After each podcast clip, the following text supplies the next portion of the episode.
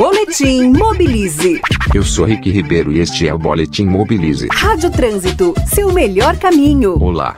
Neste mês, exatamente no dia 23 de agosto, a ciclovia da Avenida Paulista completa 4 anos. Plana, passando exatamente no ponto mais alto do chamado Espigão. A famosa avenida é uma rota natural para caminhar e pedalar, sem exigir grande esforço das pessoas. Uma curiosidade: em 1891, quando a Avenida Paulista foi inaugurada, a nova via teve seu fluxo organizado em três partes: um lado para cavalos, outro para bondes de tração animal, e a área central para carroças, carruagens e bicicletas. Mas, com o crescimento do tráfego motorizado, circular de bicicleta por ali passou a ser tarefa arriscada para valentes. E a instalação de uma ciclovia era um tabu para as autoridades.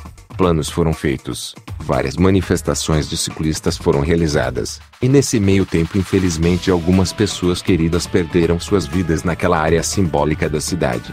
Depois de inaugurada em agosto de 2015, a ciclovia logo se mostrou uma infraestrutura fundamental e até se tornou uma atração turística para visitantes de todo o país, e mesmo estrangeiros.